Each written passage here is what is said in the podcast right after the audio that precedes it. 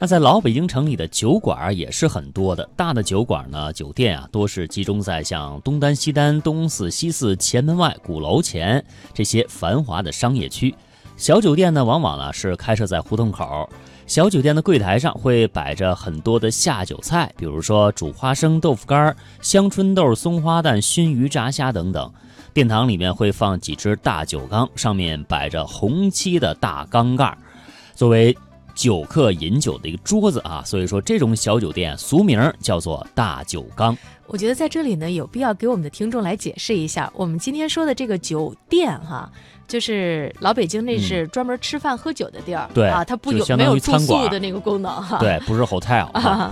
呃，北京的普通老百姓到了酒店呢，要上二两白干儿，一碟豆腐干儿，一碟花生米，呃，一边和酒店中其他饮酒的顾客聊天儿，一边呢慢慢品味酒的滋味儿。这酒和菜呀都很便宜，但饮酒的人呢都很知足快乐，整个酒馆也会散发着一种悠然自得的情调。嗯。那说了北京的休闲生活啊，还有很多，像刚才说的品茶饮酒，还有玩鸟的、玩金鱼的、玩风筝的、玩蝈蝈的、玩蟋蟀的。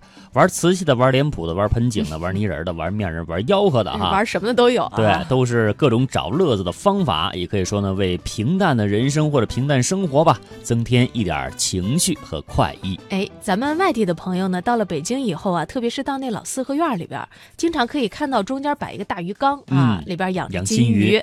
北京的老百姓呢，喜欢养金鱼，这养金鱼的风气啊，从金元时代就有了。